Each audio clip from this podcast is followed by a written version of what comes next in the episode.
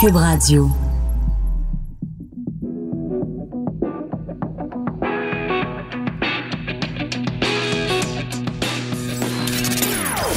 Des opinions bien à elle. Sophie Durocher. Son franc-parler ne laisse personne indifférent. On n'est pas obligé d'être d'accord. Bonjour tout le monde, c'est Sophie Durocher. Très content d'être avec vous en ce jeudi 5 septembre 2019. Écoutez, moi dans la vie, j'ai peur des chiens. C'est une phobie qui ne s'explique pas, enfin qui s'explique un peu. Quand j'étais petite, je me suis fait mordre par le chien de mon oncle et depuis, j'ai une phobie des chiens. Et chaque fois que dans l'actualité, il y a euh, des informations sur des chiens qui ont blessé grièvement des gens, des adultes, des enfants, ou pire, quand bien sûr quelqu'un est tué par des chiens, ça ne fait que renforcer cette hantise que j'ai, cette phobie.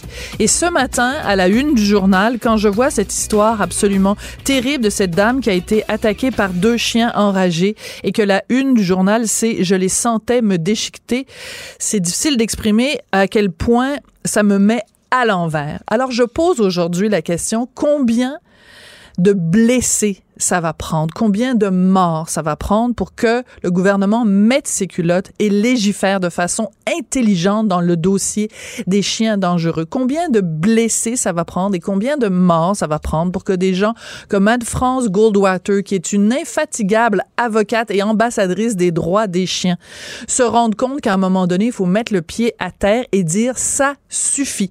Je veux juste vous faire écouter un extrait de cette dame qui a été donc attaquée par des chiens qui ont carrément pris une bouchée de son bras. Elle a accordé ce matin une entrevue à mon collègue Benoît Dutrisac. Je vous préviens, âme sensible, soyez prévenus, c'est assez, c'est dur à écouter. Et là, je me suis dit, bon, ben, je vais mourir sur place euh, parce que personne ne me verra. Puis les voitures roulaient très vite parce que c'est une zone à 90. Et, euh... Vous avez pensé mourir, hein? Ah oui, vraiment, vraiment. Alors, elle a pensé mourir. Et euh, l'extrait un tout petit peu avant, elle décrit les chiens pensaient qu'elle était morte morte. Les chiens lui léchaient le visage. C'est la seule explication qu'elle peut trouver au fait qu'ils aient arrêté de la, de la mordre, de la dévorer. Ils lui léchaient le visage, pensant sûrement qu'elle était morte. Et pendant qu'il y avait des chiens qui lui léchaient le visage, il y en avait d'autres qui mastiquaient la chair qu'ils avaient euh, euh, dévorée de son bras. Je suis désolée de vous dire ça pendant l'heure du lunch, mais il faut dire ces détails-là. Il faut dire ces choses-là pour sensibiliser les gens. Comment se fait-il qu'aujourd'hui, au Québec, en 2019, on ne peut pas se promener tranquillement dans un rang en faisant son jogging, comme c'est arrivé à la dame qui a été victime de chiens dans le comté de Potton, dans les cantons de l'Est. Comment se fait-il que des enfants s'en vont dans les parcs et ne peuvent pas jouer tranquillement et qu'ils se font attaquer par des chiens? Comment se fait-il que Christiane Vanet est morte alors qu'elle était tranquillement dans la cour derrière chez elle? Comment se fait-il que cette dame-là, euh, cette sexagénaire, donc Geneviève Placentini, qui s'en allait tranquillement acheter un vélo pour son petit-fils et qu'elle a été attaquée par des chiens, et qu'elle a failli en mourir, comment se fait-il qu'on ne réagit pas plus? C'était mon ben voyant don pour aujourd'hui. Chroniqueuse et blogueuse au Journal de Montréal. Sophie Durocher. On n'est pas obligé d'être d'accord. Il nous fait la grande gentillesse d'être en studio entre deux passages à Paris. Mathieu Bock, côté chroniqueur et blogueur au Journal de Montréal, Journal de Québec. Bonjour Mathieu. Bonjour. Mathieu, euh, je voulais te recevoir aujourd'hui parce que, ben, écoute, on n'a jamais autant parlé, j'ai l'impression, de la qualité, de la défense du français que ces jours-ci. Euh, D'abord avec cette sortie, bien sûr, de Pauline Marois, ex-première ministre, qui, euh, en fait, je pense que quand quelqu'un a été premier ministre, on dit tout le temps premier, première ministre, même si elle n'est plus en exercice. Donc, Pauline Marois qui a fait cette sortie en disant, moi, je veux être l'ambassadrice du français euh, au Québec. Et puis, euh, ben, la nomination de Simon Jolin Barrette, donc à la tête de, de ce, de ce dossier-là du français et de la francisation. Euh, Est-ce que c'est une bonne nouvelle? Est-ce qu'on en fait assez ou c'est trop peu, trop tard? Ben, je dirais, c'est, c'est assurément une bonne nouvelle parce qu'on refait de la question du français une question politique. Pendant une quinzaine d'années, avec les, les libéraux au pouvoir, faut bien le dire, il y a une forme d'optimisme obligatoire. On croyait que tout allait pour le mieux. Euh, on croyait dire qu'il y avait des, une régression du français. On traitait ça comme une anecdote, des faits divers qui n'avaient aucune portée. Et là, on comprend que le gouvernement a envoyé son ministre le plus fort, attaché aux questions identitaires, qui a traversé véritablement euh, l'épreuve de laïcité et qui a remporté la bataille eh bien, on dit la prochaine étape, c'est le français. Puis il faut voir ça de manière plus large. C'est-à-dire, la CAQ a prétendu, a dit, on, va, on laisse de côté la souveraineté, mais on n'abandonne pas le nationalisme. Ce qui implique. Ça, c'est intéressant. Oui, parce que justement, pendant les années PQ, ben, nas- qui disait nationalisme, il disait forcément euh, la souveraineté. Puis c'est la seule, c'est seulement en étant souverain, en devenant indépendant, qu'on va pouvoir défendre justement notre langue, notre identité, nos valeurs. Alors que là, la CAQ dit, ben, c'est, on n'est pas obligé de passer par là. On peut le faire par nous-mêmes, même si on reste dans la grande famille canadienne. Ben, en fait, j'y vois, moi j'appelle ça le détour autonomiste. C'est-à-dire, Ouais. de mon point de vue, évidemment que l'identité du Québec serait pleinement assurée par l'indépendance. Mais une fois que c'est dit, sachant que l'indépendance n'est pas à portée de main pour l'instant, ça ne veut pas dire qu'il n'est rien n'est possible. Mm-hmm. Alors qu'est-ce qui est possible justement? Donc la laïcité, c'est le premier test. Cette question-là traînait dans le débat public depuis une dizaine d'années, puis à travers elle, c'est la possibilité de rompre avec le multiculturalisme canadien. Ensuite, il y a une prochaine étape, parce que ce n'est pas qu'un nationalisme de façade. Et là, inévitablement, la plus vieille question, celle qui est insurmontable, qui est fondamentale, c'est la question du français. Elle revient. Comment la prendre en charge politiquement? Donc, comment sortir des mesurettes libérales? Euh, comment trouver dans l'espace politique qu'il note en ce moment des mesures fortes pour réaffirmer le français, surtout à Montréal? Eh bien, c'est ce que je comprends du message de la CAQ. Et de ce point de vue, on va l'évaluer. On va évaluer sa réussite sur sa capacité à renforcer le français. Oui. Alors, tu dis les mesurettes euh, libérales.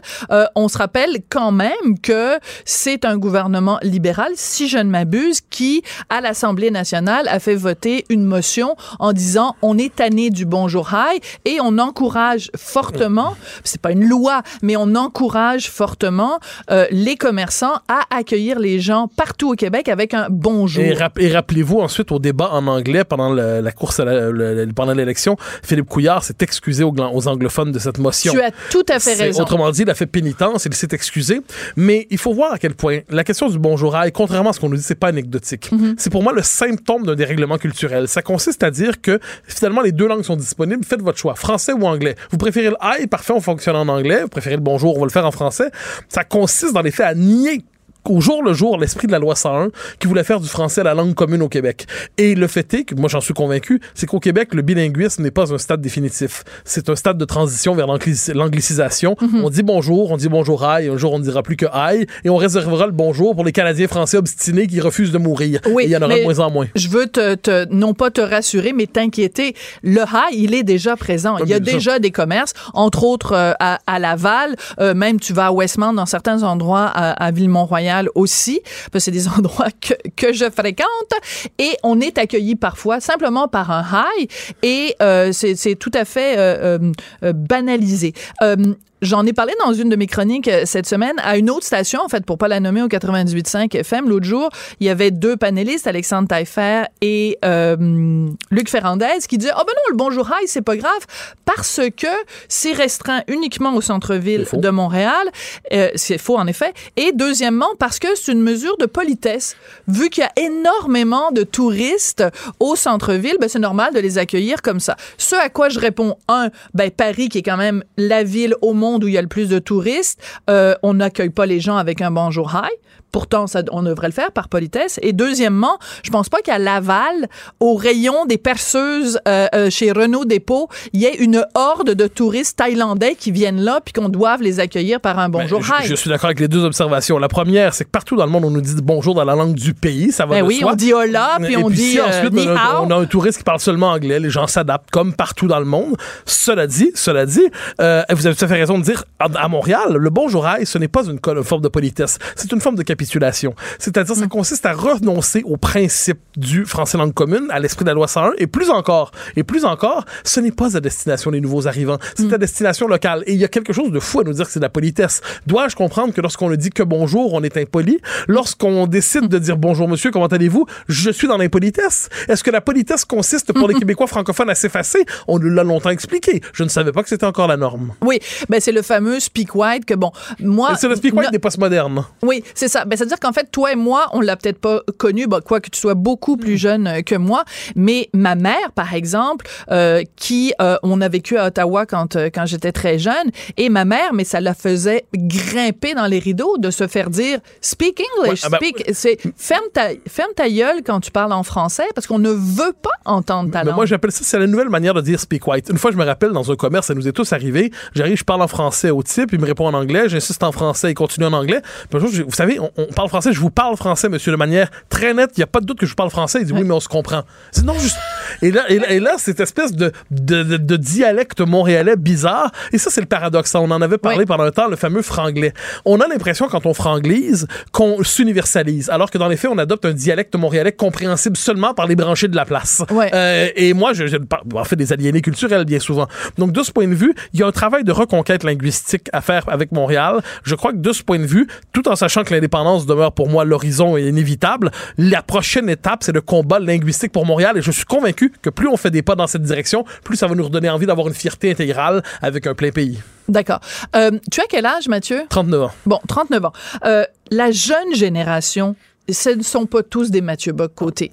Et la jeune génération, en particulier les milléniaux, pour eux, je pense, je veux pas parler en leur nom, mais quand je les entends parler, euh, l'anglais est tellement imbriqué dans leur français que c'est indissociable maintenant. Je regarde par exemple Cœur de pirate euh, pour qui j'ai le plus grand respect professionnel, je trouve que c'est une chanteuse absolument auteur, compositeur, interprète absolument formidable. Elle donnait une entrevue au journal de Montréal parce que elle va être coach à la voix et euh, elle disait va falloir parce que je vais être entourée de gens euh, de renom, des professionnels, des gens comme Garou et Marc Dupré, il va falloir que je upstart my game.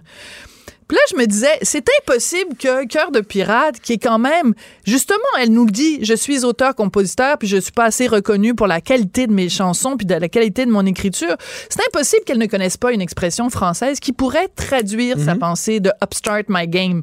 Va falloir que je rehausse mon niveau, va falloir que je sois sur la coche à la rigueur, n'importe quoi. Mais je me dis, pour les jeunes de cette génération-là, c'est le le- l'anglais n'est c'est plus un ennemi, c'est un ami.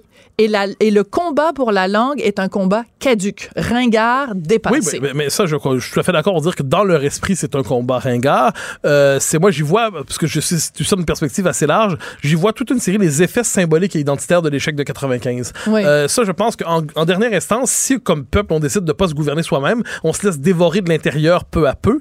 Et dans cela, euh, on va nous dire oui, mais pourvu qu'on se comprenne, hein, c'est la phrase. Mais pour moi, le triste sort, c'est le triste sort des Acadiens en dernière instance. Mm-hmm. C'est-à-dire un peuple qui continue de parler sa langue, mais qui est de plus en plus étranger à sa langue. Et il y a une formule remarquable, je crois que c'est de Pierre Maheu, si je me trompe pas, qui disait autant de parti pris. Il disait Nous n'avons pas besoin de parler français, nous avons besoin du français pour parler. Ah, Autrement dit, pour dit. nommer toutes les nuances du monde, les nuances des Ouais. sentiments, les nuances du cœur, mais aussi les réalités économiques, tout ça. Le français, ce n'est pas simplement un instrument de communication, c'est ce par quoi on exprime notre rapport au monde. Alors, comment ne pas voir dans ce que dit Cœur de Pirate et tant d'autres, moi, j'y vois simplement une marque de euh, décomposition culturelle. Je doute pas de la valeur de cette personne-là individuellement, mais il y a des tendances culturelles qui s'emparent des individus et il faut, il faut expliquer, me semble-t-il, et faire comprendre aux jeunes générations que cette anglicisation-là, c'est l'autre nom d'une aliénation. En dernière instance, un jour, elle ne pourra plus dire ce qu'elle veut dire autrement qu'en basculant vers l'anglais. Peut-être est-ce le sort qu'elle désire, mais c'est pas le sort que je nous souhaite collectivement. D'accord, mais euh, je vais te poser la question euh, autrement, Mathieu. Comment, toi qui as 39 ans, moi qui ai 54 ans, on fait pour convaincre quelqu'un qui en a 20 du bien fondé, de l'amour de cette langue-là, du respect de cette langue-là, de, le, de la, du dynamisme de cette langue-là. Je pense qu'il y a plusieurs dimensions. Il y a une dimension institutionnelle. Je pense que les pouvoirs institutionnels dans nos sociétés, que ça s'appelle les médias, que ça s'appelle le gouvernement, ont tout avantage à parler le français le plus rigoureux qui soit. Ensuite, il y a la dimension de l'école, Mhm. la littérature. Moi, je crois qu'on apprend le français par la littérature. On l'apprend évidemment avec sa mère, avec son père, mais là où la langue devient univers de possibilités absolument remarquables, c'est par la littérature. Or, la littérature, ce n'est pas à travers elle qu'on apprend la langue au Québec pour l'essentiel. Mm. Donc, c'est comme si ce détour par la littérature qui nous permet de comprendre que 70 mots pour nommer 70 réalités, même si on croit qu'il y en a simplement un mot pour 70 réalités, eh bien, c'est par le détour de la littérature qu'il nous est possible de se nous réapproprier notre langue. Et euh, c'est pas la première fois que ça nous arrive. hein. Gaston Mm. Miron disait lui-même qu'il avait dû réapprendre le français pour nommer le monde parce qu'il se sentait Gaston Miron, pour ceux qui ont moins de 20 ans, c'est un de nos plus grands Un- poètes un- québécois. Un, magnifique poète. L'homme rapaillé. Absolument, un homme. Fin de la parenthèse. Alors Miron avait dû réapprendre sa propre langue. Et même, je me permets de mentionner quelqu'un qui est un ami, mais qui est un, un auteur remarquable, euh, Carl Bergeron, dans son livre Voir le monde avec un chapeau, Ouais. raconte comment, dans, son- dans son livre, il dit comment il a dû lui-même, ah, il parle, c'est un type de pain tendre, là. donc c'est la rive sud de Québec, mais il a dû réapprendre le français en un sens pour réapprendre la prononciation, l'articulation, le mot juste, le souci du mot juste. Et moi qui me promène un peu de côté France-Québec, je pense que si une chose nous distingue de manière négative de ce point de vue, c'est que le souci du mot juste n'est pas chez nous. On l'a pas. On a ici une formule approximative, euh, machin, patente, chose, ça réussit à nommer l'essen- la moitié de la réalité. Or, me semble-t-il que ce souci du mot juste qui distingue nos cousins français, nous pourrions l'avoir aussi. Ça je pense pas que ça, ça soit inaccessible pour les Québécois. On n'est pas plus fou que d'autres. On a accès à la culture française. On est ancré dans la culture québécoise. La langue française est, nécess- est- est- est au cœur de notre vie. Je vois pas pourquoi on serait pas capable de faire ce petit effort collectif. Mais on l'a déjà eu, ce souci du mot juste, parce que regarde, il y a deux jours est décédé Pierre Nadeau. Ouais. S'il y a quelqu'un qui avait justement ce souci-là du mot juste, d'une élocution, d'une diction, d'un, d'un, de, de- de- et, et pourtant, qui utilisait pas nécessairement des mots à trombone, là, des mots Ouais. euh, de, tu sais, c'était pas anticonstitutionnellement à chaque fois qu'il parlait, là. Il parlait d'une façon compréhensible, il parlait d'une façon claire. C'était un excellent vulgarisateur et tout ça dans un français absolument impeccable Ben, du début à la et, fin. et un autre dans le même esprit qui était québécois comme c'est pas possible de l'être, c'est René Lévesque. Ouais. René Lévesque parlait comme chez nous. hein. Personne n'avait l'impression qu'il était en train de, me- de, de faire des quelques complots dans je, je ne sais quel salon parisien. Or, René Lévesque parlait un français parfaitement compréhensible. Lui aussi a fait le détour de- par la littérature, si je peux me permettre. Donc, je pense que là-dessus, on a eu dans notre propre tradition québécoise, on a cette exigence linguistique, cette exigence de rigueur linguistique. Je ne vois pas pourquoi nous serait étrangère, mais encore une fois, l'école doit faire son travail. Puis, c'est une question de climat global. hein. L'américanisation mentale des Québécois, elle progresse, hélas, pas nécessairement pour le mieux. Si on peut se donner ce souci de résistance, si on peut cesser de banaliser cette euh, décomposition de la langue, oh, globalement, à moyen terme et long terme, ça serait que positif. OK. Alors, j'ai lu ta chronique euh, de ce matin, reprendre euh, la bataille euh, du français. Et à un moment donné, il y a une phrase qui m'a fait tiquer. Euh, ben, pas parce que je suis pas nécessairement d'accord avec toi, mais bon, on n'est pas obligé d'être d'accord, comme le dit le titre de l'émission, mais parce que je me suis dit, et là là, mon ami Mathieu, il va encore se faire ramasser pour avoir dit ça. Alors, je cite. L'immigration massive, nous le savons, est le premier facteur de l'anglicisation du Québec. Et tu dis un petit peu plus loin, les seuils, pour, euh, pour favoriser le français, les seuils d'immigration devraient être réduits significativement. Pourquoi? mais, mais bon, alors, il y a un livre remarquable qui est paru euh, il y a quelques, quelques mois maintenant de Jacques Hull, Disparaître, qui analyse, le titre c'est Disparaître, c'est très clair, et la question qu'il pose, c'est de quelle manière l'immigration massive, donc on a des seuils d'immigration, toute proportion gardée en Occident, parmi les plus élevés ici. Et est-ce que Mhm. En ça proportion de la population, Bien sûr. ça, parce Est-ce- chiffre absolu, euh, non. euh, Mais, mais, mais quand même impressionnant, mais en Ouais. proportion de la population encore plus. Or, est-ce que ça correspond à notre capacité d'intégration? La réalité, c'est non. Le plus bel exemple, me semble-t-il, c'est ce qu'on pourrait appeler l'anglicisation de Laval, qu'on a mentionné tantôt. Est-ce que notre les immigrants qui arrivent ici, il y a toute une série de facteurs. Ils arrivent non pas au Québec dans leur esprit, mais au Canada.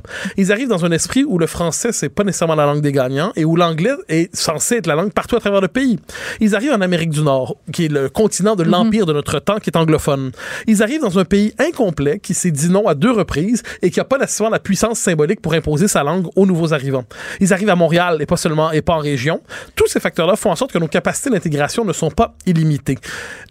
Historiquement, le Québec, euh, la moyenne d'immigration, c'est 30 000 environ. Un peu plus, un peu plus bas que ça, un peu plus bas que ça, en fait. Depuis, les libéraux ont augmenté de manière 60. démesurée les, les, les seuils. Je pense que c'est nécessaire aujourd'hui de les ramener à la baisse. 2036, si je ne me trompe pas, il va y avoir 69% de francophones de langue maternelle au Québec. Eh bien, ça, ça continue de régresser, ça continue de baisser. Alors, moi, c'est pas une question d'être pour ou contre l'immigration en soi. C'est en fonction de notre capacité d'intégration. Oui, mais quelqu'un te répondrait, quelqu'un devrait te répondre, en fait, et je vais le faire. Euh, à ce moment-là, choisissons mieux les immigrants, choisissons euh, en priorité des immigrants francophones, et deuxièmement, euh, maintenons les mêmes seuils d'immigration que nous avons maintenant, mais travaillons à la francisation. Ben- Notre amie commune, Tania Lompré, qui, a, qui travaille en francisation, qui a écrit des livres sur la francisation, le dit. À quoi ça sert tout de, en se montrant de- favorable à une baisse des seuils. ah, Bon, d'accord, mais mais il reste quand même que si on les on c'était quoi la formule de François Legault? Accueillons-en moins Ouais. mais prenons-en soin. Ouais. Bon, en prendre moins mais en prendre soin. Euh, Est-ce que ce serait pas ça la solution? Puis Ben, c'est- à ça qu'il va devoir s'atteler moi, Simon je, je, pense que fondamentalement, la question des seuils, ce n'est pas une question secondaire. C'est-à-dire, ah, il y a, vous savez, Michel Brunet disait, le grand historien québécois, trois facteurs pèsent dans l'histoire. Le nombre, le nombre et le nombre. Ouais. Or, le fait est qu'on a des civilisations ouais. qui, oui, la, la- la démographie, c'est la loi de l'histoire, Ouais. qui pousse peu à peu à une marginalisation du fait français d'abord à Montréal, et ça va s'étendre. Alors, de ce point de vue, puis la francisation non plus, c'est pas une formule magique. C'est-à-dire, ça fonctionne dans la mesure où la culture de la société d'accueil est assez forte, où elle n'est pas purement maintenue par de manière purement symbolique à Montréal, où les codes de la vie métropolitaine sont francophones. Donc, la francisation, elle peut franciser 10 personnes, 100 personnes, 1000 personnes, ça se fait bien. En franciser plus de 50 000 par année, manifestement, ça ne fonctionne pas. Il y a un échec de la francisation Oui, mais ça ne fonctionne pas parce qu'on n'a pas mis les ressources, parce qu'on n'a pas mis euh, les incitatifs financiers, parce qu'on n'a pas investi là-dedans. Quand tu as un immigrant qui arrive euh, au Québec et euh, sa priorité, c'est quoi? C'est trouver un, un- du travail, euh, trouver un toit pour, euh, pour sa famille et scolariser ses enfants. Après, il va vouloir se franciser. Mais oui, mais c'est que ça, c'est pas. si on ne l'aide pas à se franciser, déjà. Pre- Premièrement, on aide déjà. Deuxièmement, il y a une autre chose qu'il faudrait faire, je crois. C'est et ça, le Parti québécois l'avait proposé, c'est la francisation obligatoire des immigrants. C'est-à-dire, immigrer, c'est Jean-François Lisée avait oui, proposé ça, je immigrer, ça se fait pas, Ouais. euh, ça se fait pas sur un coup de tête. Là. Vous, vous partez de votre pays, vous décidez de venir ici. Donc, à partir du moment où vous voulez immigrer au Québec, il faudrait dire parfait, mais le, le français est obligatoire. Mhm. Et puis, le temps que vous arrivez ici, donc, ça sera une preuve de désir d'intégration que de l'avoir appris. Une fois que c'est dit, une fois que c'est dit, je ne crois pas que cette petite société qui est la nôtre, une petite société euh, fragile, admirable, douce, mais plus fragile qu'on le croit, cette société n'a pas les capacités d'intégrer 50 000 immigrants par année ou 60 000. Je pense qu'une baisse des seuils, c'est l'autre nom du, euh, du raisonnable. Vous savez, René Lévesque avait une formule qui aujourd'hui ferait sauter tout le monde dans les airs. hein.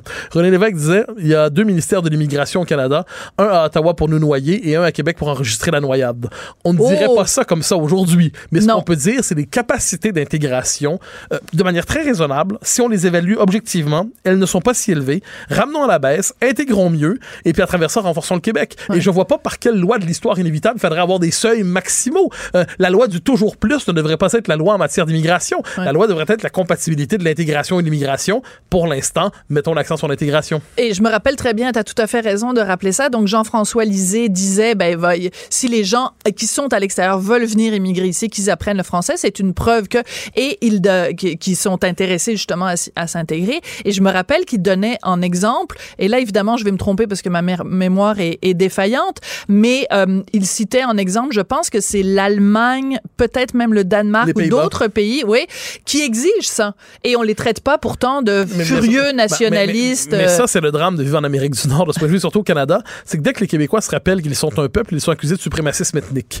Euh, donc, le simple rappel de notre existence est un scandale. Oui. Euh, bon, ensuite, comme je dis, un peuple, c'est pas une pure addition d'individus, c'est une culture, une mémoire, une langue. Ça, c'est pas, non, c'est pas un bloc inaltérable. Ça change, ça évolue. Mm. On était catholique il y a 70 ans, on l'est plus aujourd'hui. Il y a des gens qui viennent d'ailleurs, très bien.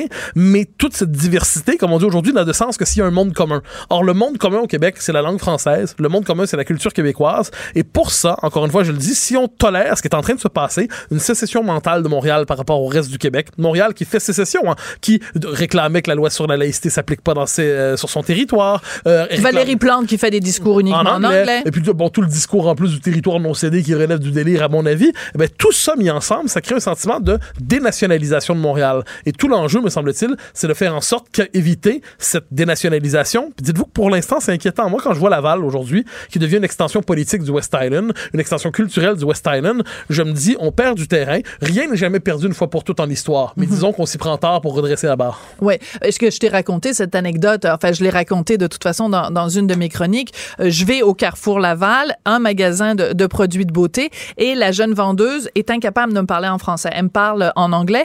Donc, je commence un tout petit peu à, à- me chauffer. Il y a un petit peu de, de fumée qui sort de mes oreilles. Et il y a une de ses collègues qui arrive en disant, ben, c'est quoi la situation? Ben, je dis, mademoiselle est incapable de me parler euh, en français.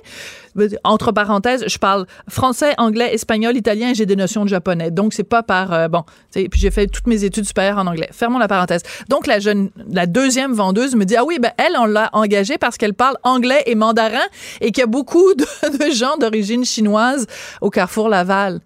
Oui, mais attends deux secondes, là. Qu'est-ce que tu es en train de me dire? Que le français n'est même pas dans Oui. votre radar? Mais c'est ça, un événement comme ça, ça en dit beaucoup plus que bien les enquêtes statistiques. Ben oui. Ça constate à dire que au, au jour le jour, le français est devenu langue optionnelle. Et ça veut dire que beaucoup de francophones sont prêts à l'accepter. Oui, Euh, parce c'est ça qu'ils qui est ont terrible. accepté mentalement la défaite. Et le fait est, puis ça, il va falloir le dire aussi un jour, ça c'est beaucoup plus, euh, comme on dit, touché en bon français. Euh, c'est la, la francisation en surface, c'est une chose. La québécisation culturelle, une autre. On peut apprendre le français en surface à des gens pour qu'ils se disent bonjour, oui, non, dépanneur, comment allez-vous?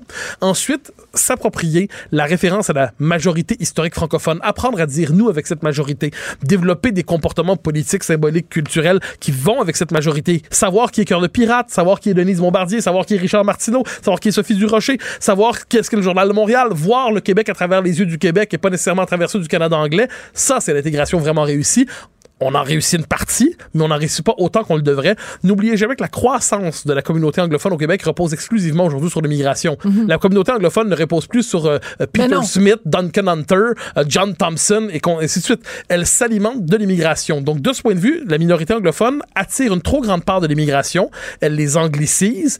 Et ça, pour le Québec, c'est un échec. Donc, notre objectif, ça devrait être de franciser, québéciser. Ça consiste pas à fermer la porte à qui que ce soit en soi. Ça consiste à dire, on va regarder les conditions réelles au-delà de toute forme euh, d'optimisme obligatoire tel que peuvent le pratiquer certains éditorialistes à la presse. Ah ben c'est pas moi qui l'ai dit. Hey, il me reste 30 secondes. Il euh, y a quelqu'un, parce qu'on on parle beaucoup euh, à la rentrée, évidemment, des différents livres qui vont être publiés. Il y a un livre qui va être publié où c'est quelqu'un qui a lu euh, tes chroniques pendant plus d'un an, qui a vu toutes tes interventions et tout ça, et qui écrit un livre en, en, disant que ce que tu fais, ce n'est que du verbiage. Ça va être publié chez Lux. Et je suis allée voir sur le site de la maison d'édition et on, on, te décrit de cette façon, de la façon suivante. On dit Mathieu Bocoté, qui est un fier nationaliste, fier de son Québec, ça ne l'empêche pas de sévir en France où il côtoie la, la droite la plus infréquentable. Euh, et là, je veux, je veux te donner l'occasion de répondre. Le livre n'est pas ben, publié, je, mais, je, je lirai le livre quand il sortira, déjà ça, ça, annonce rien d'intéressant. Globalement, mais ça, ça, nous en dit beaucoup davantage sur une certaine gauche que sur, sur mon travail. C'est pour une certaine gauche. Mais quoi, euh, tu, tu, tu, tu lunches avec Marine Le Pen Non, quand pas tu exactement, vas à Paris? pas exactement, non, pas du tout. Tu te promènes avec mais, un, mais, un, chapeau blanc avec des petits trous à la place ça, des yeux. Ça, serait plutôt parce que j'irai en Alabama. mais mais pour, pour une certaine gauche, comme je me dire, l'extrême droite commence au centre gauche. Alors euh, bon, j'écris dans le Figaro, j'ai collaboré au Point, à l'Express, à Valeur. Euh, je, fais des conférences devant des, des partis politiques, mais pas des partis d'extrême droite à ce que j'en sais. Mais pour une certaine gauche, il suffit de quitter son périmètre idéologique pour basculer dans l'affreuse réaction. Ça en dit beaucoup finalement sur sa propre intolérance idéologique, son incapacité à voir euh, l'autre comme un adversaire légitime plutôt que comme un ennemi. Donc euh, je, je lirai ce livre lorsqu'il sortira, mais je ne m'attends pas à ce qu'on pourrait appeler un monument d'élévation intellectuelle. Je t'adore. Merci beaucoup, Mathieu. Mathieu Bocoté, donc, que vous pouvez lire euh, sur son blog et ses chroniques dans le Journal de Montréal, Journal de Québec. Merci beaucoup. Au grand plaisir. Après la pause, on va parler de. Qu'est-ce qui se passe avec l'UPAC? Des bureaux d'enquête, là, de. de... C'est vraiment c'est un gros foutoir. Alors, on va dépatouiller tout ça avec Jean-Louis Fortin du bureau d'enquête du Journal de Montréal.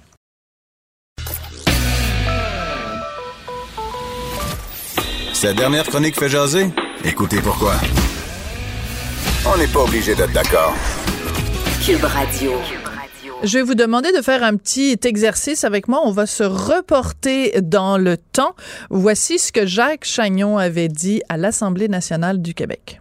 Que des accusations soient portées ou que des excuses publiques soient faites. Qu'on accuse ou qu'on s'excuse. Alors cette formule-là vraiment avait marqué les esprits, qu'on accuse ou qu'on s'excuse. On parlait bien sûr de l'arrestation de Guy Ouellet.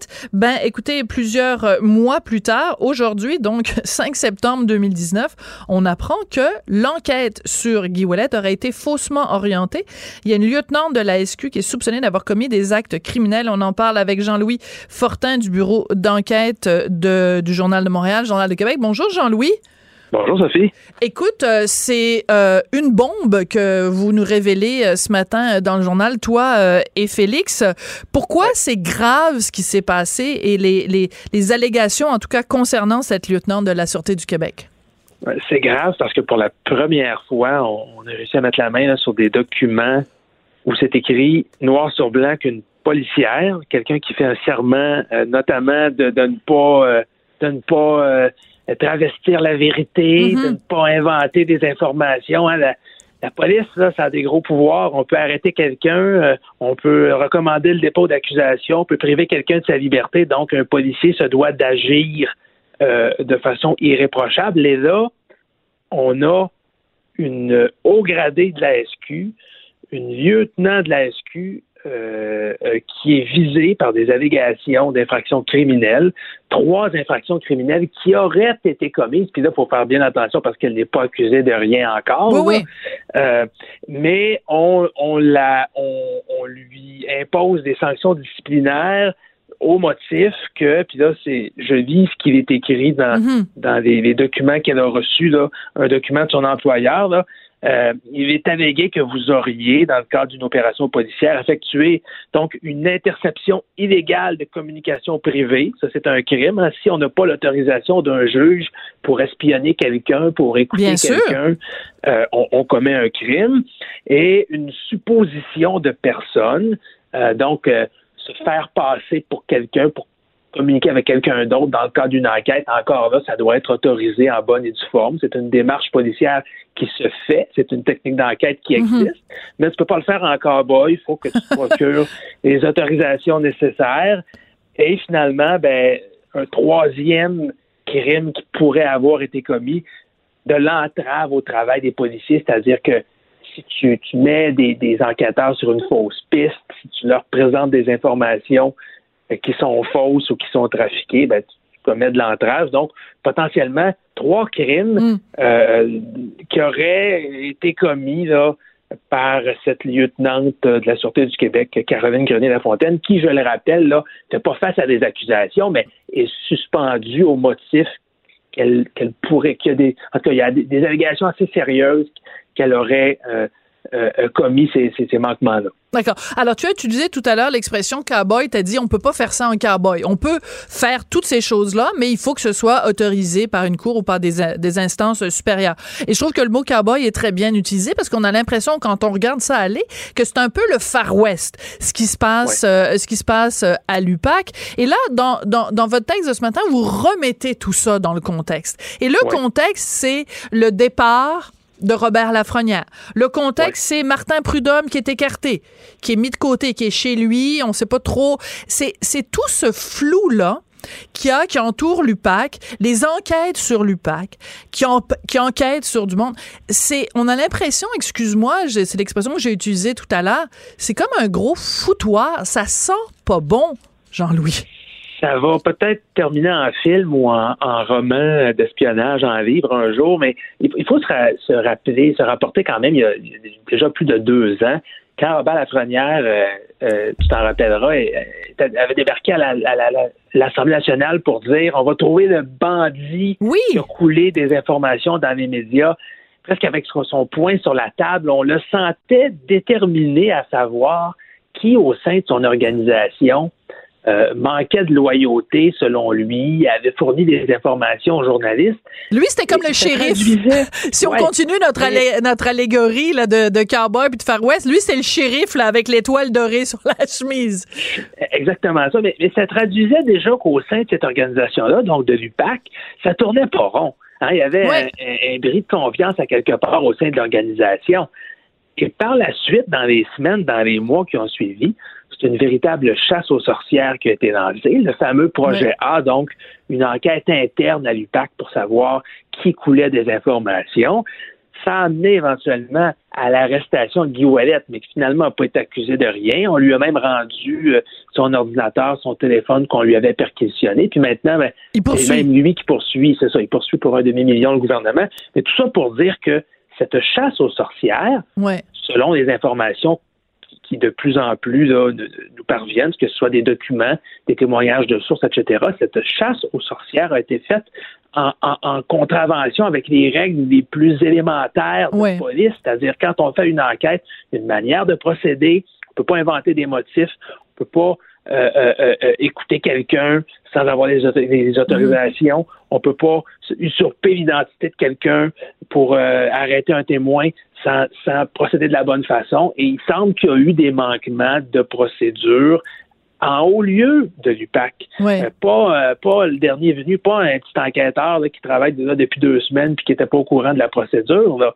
euh, dans l'état-major de l'UPAC. Donc, est-ce qu'on doit comprendre la chose suivante, Jean-Louis? À la tête de l'UPAC, a Robert Lafrenière. Il est furieux parce que il y a des gens, des, des, des médias qui obtiennent de l'information qu'ils ne peuvent avoir obtenu que si quelqu'un à l'intérieur même de l'UPAC fait des fuites ou transmet cette information-là à quelqu'un qui le transmet aux journalistes. Robert Lafrenière est tellement furieux de ça qu'il se dit, moi, moi, le trouver le cochon qui a fait ça. Et là, il donne comme directive à sa gang, entre guillemets, prenez tous les moyens. La fin justifie les moyens. Moi, je veux qu'on le trouve, le cochon qui a fait ça. Donc, euh, euh faites ce que vous voulez, ça me prend un coupable et que c'est ça qui fait cette pression-là qui aurait été mise sur les gens à l'interne, qui aurait conduit à ce genre de dérive où on a complètement mis de côté la loi et le bon sens, en fait, pour euh, euh, tourner les coins ronds. C'est certainement, tu as très bien résumé, Sophie, euh, la thèse principale des enquêteurs du BEI, du Bureau des enquêtes indépendantes, qui ont repris l'enquête, hein, parce qu'ils ont été mandatés par euh, le gouvernement Legault mm pour faire la lumière là-dessus, l'enquête sur l'enquête sur l'enquête. Euh, donc, c'est fou. c'est ce qu'il croit quand au lieu du PAC, est-ce que c'est Robert Lafrenière lui-même qui donnait des ordres d'agir un peu en cowboy ou est-ce que c'est sa garde rapprochée? L'enquête doit faire la lumière là-dessus, mais effectivement, la fin justifiait les moyens, semble-t-il, mais mais là, avec l'enquête policière, on se rend compte qu'il y a peut-être eu des, des travers assez importants qui ont été qui ont, été commis euh, qui ont été commis par les policiers. Puis je te le rappelle que il y a des têtes qui ont tombé. Là. Ben Robert est parti euh, d'un premier abord, c'était de son plein gré, mais là, on se rend compte qu'il a probablement senti la soupe chaude. Martin Prudhomme, le grand patron de la Sûreté du Québec, a été euh, suspendu parce qu'il y a des allégations criminelles également à son endroit.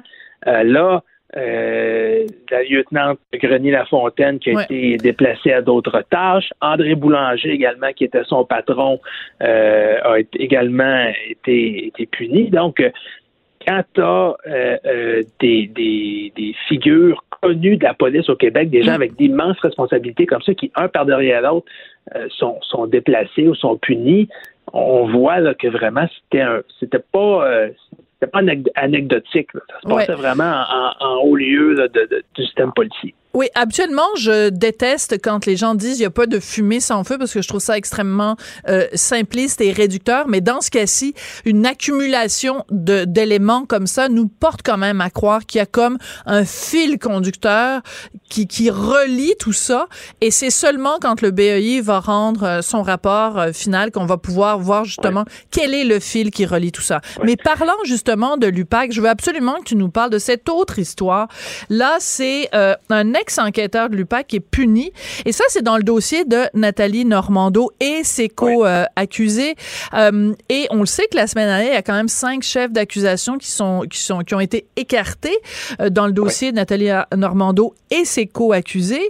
Et dans ce cas-ci, c'est quelqu'un, euh, donc, qui aurait fait l'objet de mesures disciplinaires pour des gestes qu'il aurait commis pendant l'enquête. Puis là, moi, je me rappelle donc l'entrevue que Maxime Roy, l'avocat de, de Nathalie Normando, a accordé à notre collègue Jonathan Trudeau, où il disait, ben écoutez, euh, laissez entendre que ben l'enquête, euh, c'était tout croche. Évidemment que Maxime Roy, l'avocat de Nathalie Normando, a tout intérêt à dire ça, hein, parce que lui, il veut discréditer le travail de la police, le travail de la couronne, puis faire acquitter sa cliente. Mais en même temps, quand on, voit ça, ça, tend à lui donner raison, en tout cas. Oui. Oui, maintenant qu'on a dit ça, euh, le fait qu'il y ait un, enquêteur qui travaillait sur ce dossier-là, qui est affecté à d'autres tâches, des sanctions administratives, c'est pas anodin du tout. Ouais. Euh, tu, peux être, tu peux être certaine que, que les, avocats de la défense, que ce soit Maxime Roy ou bien l'avocat de, de, de Marc-Yvan Côté, mm-hmm. l'ancien ministre également, qui, qui, est accusé au criminel dans, dans, cette affaire-là, vont, vont sauter là-dessus, vont, vont tenter de, de, de faire acquitter leur client là-dessus l'information arrive par bride. On ne sait pas exactement ce que l'enquêteur euh, euh, puni aurait fait. Est-ce qu'il s'agit de, de risque de procédure, d'indiscrétion avec certains collègues, de fabrication de preuves? On n'en a vraiment aucune idée en ce moment, mais c'est assez sérieux pour qu'on l'écarte, chose certaine. Euh, la, question qu'on s'était tous posée la semaine dernière quand les chefs avaient été retirés, euh, cinq des huit chefs, mm-hmm. néanmoins, c'est est-ce que est-ce que c'est justement parce qu'il y a eu des travers dans l'enquête et Richard Rougeau, qui est le procureur de la Couronne, disait non, non, non, pas du tout. Une enquête qui a, bien, qui a été bien menée. On, cherchait simplement à parfaire la preuve, là, à, à la rendre la plus euh, la plus euh, euh, complète possible devant Solide, le ouais. Ben, il y a des chefs, c'est ça, qui, qui allaient peut-être un- être un peu moins solides. Euh, donc, lui nous assurait qu'il n'y avait aucun lien avec des, des vices de procédure. Euh, ça, ça vient, l'information, donc, ce qu'on- ce qu'on apprend là, au cours des dernières heures, ça vient jeter un nouvel éclairage là-dessus. On, peut, on va certainement euh, reposer la question à la couronne. Êtes-vous encore sûr de ce que vous disiez la semaine passée? Moi, je suis pas prête à te dire là, qu'on qu'on s'est fait rouler dans la farine. là. J'attends d'en d'en savoir un peu plus, mais c'est un autre cas, Voilà. c'est une autre enquête où il semble y avoir eu des policiers qui ont agi encore bas. Et pendant ce temps-là, les vraies enquêtes, parce que, tu sais, on parle de- du projet A, là, sur Ouais, ouais. qui est le bandit qui a coulé de l'information. Les vraies enquêtes de police qui doivent se faire. Ben, c'est ça. La fameuse enquête mâchurée là, sur les allégations de financement illégal au Ah Parti oui, libéral Jean Charest. Marc Bibot, pendant ce temps-là, il se passe quoi? Et, et voilà, on aimerait le savoir. Ben là, c'est sûr. Ça, ça, ça monopolise des ressources policières sur d'autres, euh, sur des, sur des, des enquêtes administratives et, et- et pendant ce temps-là, ben, courir après les, les vrais bandits. euh, je ne sais pas si la police a toutes les ressources nécessaires pour le faire présentement. Bonne question. On- Jean-Louis, c'est là-dessus qu'on va. là. Ouais, c'est ça. Ben c'est la police qui enquête sur la police qui enquête Ouais. sur euh, sur du monde. Puis pendant ce temps-là, ben ils sont ils, ils courent pas peut-être pas après le bon le bon lièvre ou le bon le bon lapin. Jean-Louis, merci Exact. beaucoup d'être venu euh, nous éclairer tout ça. Encore un morceau. un. Encore un morceau du casse-tête. Écoute, je pense que je vais m'installer dans le studio ici à Cube, un, un casse-tête UPAC, puis on va mettre tous les petits morceaux ensemble, là, puis à un moment donné, regarde, on va regarder ça, puis on va se dire, ah, ben là, je le comprends, là, j'ai le portrait complet. Mais pour Je- Je l'instant... vais t'aider à venir le compléter, ça. Ah, t'es gentil. Toi et Félix, vous êtes adorables. Merci. Jean-Louis Fortin, non chef de bureau d'enquête au Journal de Montréal, Journal de Québec. Tout le monde a droit à son opinion. Elle requestionne, elle analyse, elle propose des solutions. Sophie Durocher. On n'est pas obligé d'être d'accord. L'imam Hassan Guillet s'est fait connaître, pas juste ici au Québec, mais vraiment partout sur la planète parce que après cet horrible attentat euh, à la mosquée euh, de Québec qui a fait six victimes innocentes, il avait prononcé un discours rempli d'humanité, rempli de bienveillance. Et même avec les événements que l'on sait des derniers jours, ça n'enlève pas que cette journée-là, il avait été très digne. Il vraiment envoyé euh, à la société québécoise un message d'ouverture, de, de bienveillance. Donc ça, ça reste pour Hassan Guillet. Par contre, la semaine dernière, vous le savez, euh, lui qui voulait être candidat, qui avait été choisi donc pour être candidat pour le Parti libéral, s'est fait montrer la porte par le parti parce qu'il y a un rapport de l'organisme B'rith qui démontrait qu'il avait fait preuve d'antisémitisme par le passé. Alors, on va parler de tout ça, essayer de comprendre euh, ces, ces accusations-là d'antisémitisme avec David Ouellet, qui est directeur recherche et affaires publiques au Centre consultatif des relations juives et israéliennes. Bonjour, David. Bonjour Sophie. David, quand vous avez su que euh, Hassan Guies faisait montrer la porte du Parti libéral pour une raison précise, c'est-à-dire deux points, ouvrez les guillemets, antisémitisme, fermez les guillemets, avez-vous été surpris? Euh, non, pas du tout, en fait, parce que nous avions déjà avisé auparavant le Parti libéral euh, de ses sorties euh, à caractère antisémite. D'accord. Alors, il faut faire la différence parce que euh, Hassan Guillet lui-même se- s'est défendu au cours des dernières heures en disant non, non, non, je suis pas du tout antisémite, etc. Est-ce que on peut faire la différence entre être antisémite, donc l'équivalent de, juifophobe, et anti-Israël ou antisioniste? Est-ce qu'on peut départager tout ce vocabulaire-là pour que ce soit clair pour tout le monde?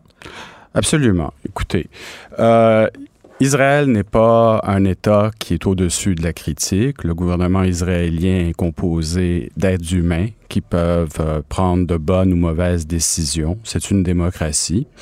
Et euh, les Israéliens sont les premiers à critiquer les décisions de leur gouvernement. Donc, il est tout Parfois à fait... très durement, Très, là? très durement, en fait. Euh, vous savez, la joute politique en Israël, c'est un sport extrême, là. Ça joue dur. Euh, donc, il n'y a pas de, de soi-disant tabou sur la critique des politiques israéliennes, euh, loin de là. Et M. Hassan Guillet était libre, en tant que citoyen privé, avant de se lancer en politique, euh, d'avoir des opinions très critiques d'Israël. Toutefois, euh, on voit de plus en plus ces dernières années la critique légitime d'Israël franchir le seuil de l'antisémitisme. Comment on le franchit? Par exemple, quand Hassan Guillet euh, écrit euh, Les sionistes euh, mènent la politique américaine ou contrôlent la politique américaine, les sionistes, donc, c'est les gens qui veulent, qui sont en faveur, évidemment, de la création de l'État d'Israël. donc, c'est une façon de dire, ben, les c'est ce qu'on disait à une certaine époque, là, les Juifs mènent euh, Hollywood ou les Juifs mènent ci ou les Juifs mènent ça. Ça, c'est de l'antisémitisme pour vous. Euh, absolument. Donc, euh, on sait qu'aujourd'hui, sioniste est devenu un terme codé pour dire juif. on a eu les exemples de Dieudonné il y a quelques années, hein, quand on a eu toute cette controverse autour de ses sorties antisémites. il se défendait souvent en disant, mais moi, moi je parle des sionistes, hein, je parle pas des juifs. Donc, euh, quand, quand M. Euh, dit les sionistes contrôlent la politique étrangère ou la politique américaine, c'est tributaire d'un discours antisémite classique hein, mm-hmm. qui a vu le jour avec les tristement célèbres protocoles des sages de Sion, une théorie du complot antisémite mm-hmm. euh, fabriquée par la police russe tsariste à la fin du 19e siècle et qui accusait les Juifs d'un complot euh, pour dominer le monde en contrôlant, en manipulant les politiques des différents États.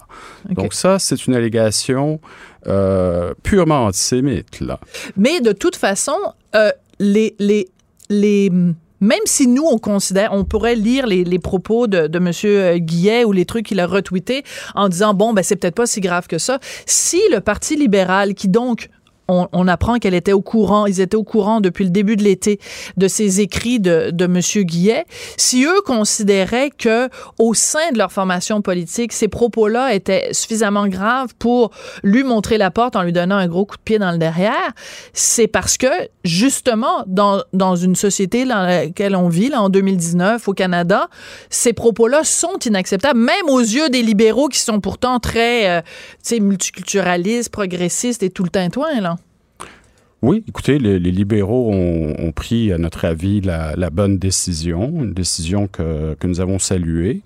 Et, je tiens à préciser que hier, euh, l'une des plus importantes organisations musulmanes du pays, le Conseil des musulmans canadiens, euh, a déclaré au devoir qu'elle se dissociait de l'imam Hassan Guillet, que les propos à saveur antisémite, anti-musulmans et ou autrement discriminatoires, odieux ou racistes euh, n'ont pas leur place dans la politique au Mais ça, c'est très intéressant que vous souleviez ça, euh, David, parce que Hassan Guillet a dit à un moment donné, puis il faudrait que je retrouve sa, sa, sa citation exacte, il dit c'est très décevant l'attitude des libéraux, c'est très décevant pour moi et ma communauté.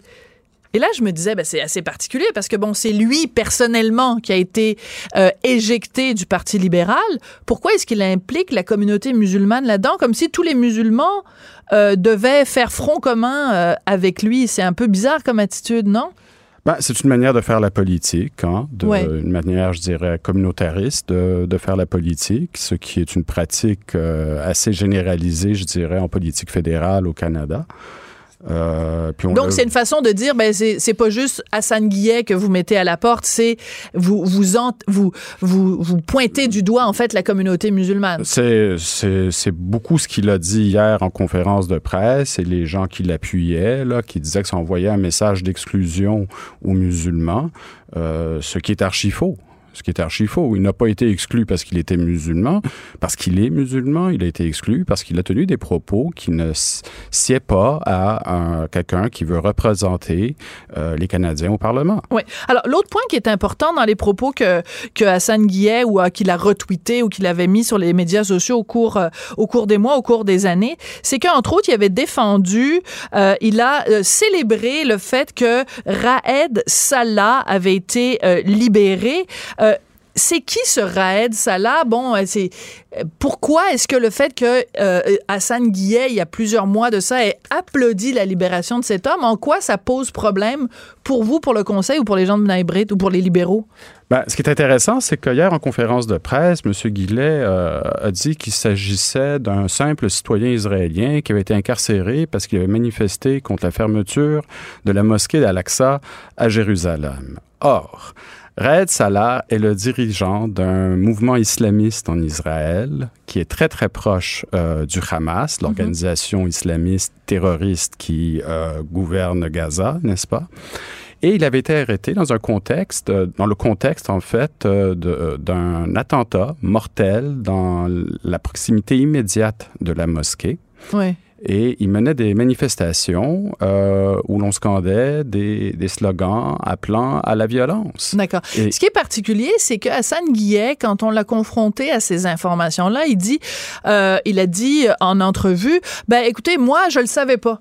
Euh, je savais pas ça. Moi, vous savez, je m'intéresse pas mm. vraiment à la politique dans, dans, dans, dans ces pays-là. Oui, alors c'est très particulier parce que il a dit ça de Raed Salah, euh, alors qu'en fait, que quand, quand il a célébré sa, sa libération, euh, il a écrit en, en, en arabe euh, qu'il était un moudjahid, quelqu'un donc qui, euh, qui fait le, le djihad, Mhm. et il le félicitait d'être resté fidèle à ses principes. Donc, il, il me semble que M. Guillet connaissait bien le personnage parce que si on l'applaudit puis qu'on applaudit ses principes, ça veut dire qu'on connaît ses et principes. Voilà, et voilà. Et dans ce même message, M. Guillet appelait à la libération de toute la Palestine, ce qui est encore une fois une expression codée utilisée euh, par les mouvements islamistes pour appeler à la destruction d'Israël. Quand on parle de la libération de toute la Palestine, on dit qu'Israël ne peut pas exister dans quelque frontière que ce soit. Bon, d'accord, mais là je reviens à ce que je disais au début.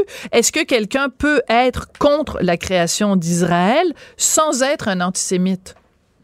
Écoutez, quand il y a eu un, un, débat au sein des communautés juives avant la création de l'État d'Israël. En 1948? Il y avait, il y avait des camps, euh, un camp sioniste, il y avait un camp antisioniste. Alors, je pense qu'à l'époque, ça aurait été difficile de dire que le camp antisioniste était antisémite.